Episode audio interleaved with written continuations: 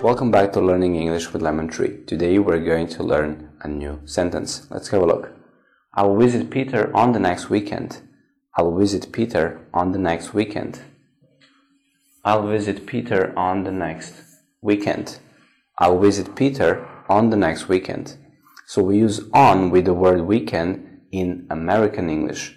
In British English, you'll say at weekend or at the weekend. Thank you for watching. See you in the next video.